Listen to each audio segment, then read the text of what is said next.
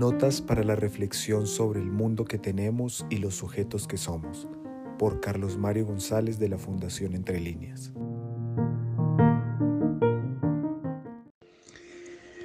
Si los ámbitos de los saberes científicos son como para dejarnos asombrados, mejor, asombradísimos, la astronomía, la matemática, la física, la química, la biología, etc.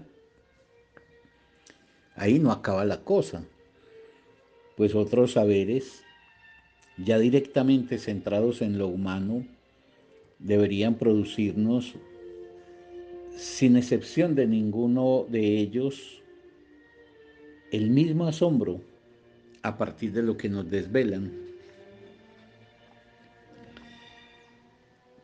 La arquitectura y su inagotable imaginación para intervenir técnica y estéticamente el espacio y para hacerlo un lenguaje. Las ingenierías y el prodigio de sus realizaciones técnicas y de expresión concreta. La arqueología y su vocación por rehacer y poner ante nuestros ojos las viviendas, los utensilios, las localidades, los rituales y las prácticas de hombres y mujeres que comieron, habitaron, amaron, se enfermaron, sufrieron, gozaron y se enfrentaron a los enigmas y a la muerte, al igual que nosotros, con nuestras propias formas lo hacemos. La economía y su esfuerzo por comprender las lógicas de producción y distribución de los bienes que la sociedad produce. El derecho y su labor para delimitar en consideración a la ley los dominios relativos a la justicia, los derechos y los deberes sociales. Los saberes de la salud y su ingente esfuerzo por conocer y tratar preventiva y curativamente el precario y sufriente cuerpo humano y animal. La antropología y su extraordinaria labor para hacernos conscientes de que la humanidad se realiza de muy diversos modos, de muy diversas maneras. La sociología y su esclarecimiento de las características, expresiones y conflictos de las clases y grupos de ese complejo entramado que es la sociedad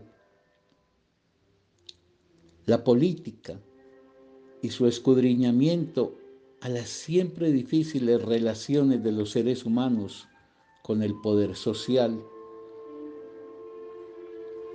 El psicoanálisis y su develamiento de nuestra condición de sujetos del deseo y del inconsciente, mejor, del deseo inconsciente, y consecuente con ello, su replanteamiento sobre la configuración del amor, la sexualidad, la muerte, etc. La lingüística y su examen de la maquinaria de esa maravilla de maravillas que es el lenguaje. La filosofía y su incansable pregunta por el sentido del ser y por la nada.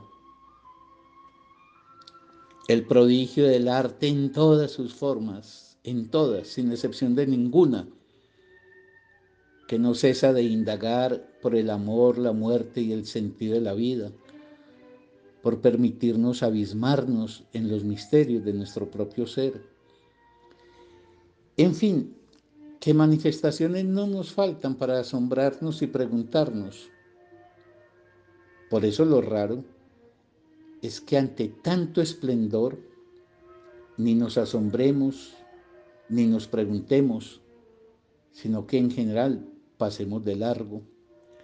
Dicho de otra manera, lo asombroso es que ante esta riqueza y esta plétora de maravillas que nos ofrecen los saberes, digo, lo asombroso es que no nos asombremos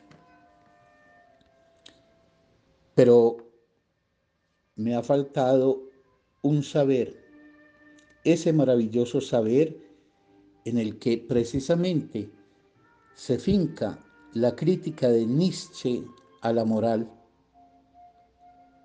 la historia, pero esto ya será para mañana.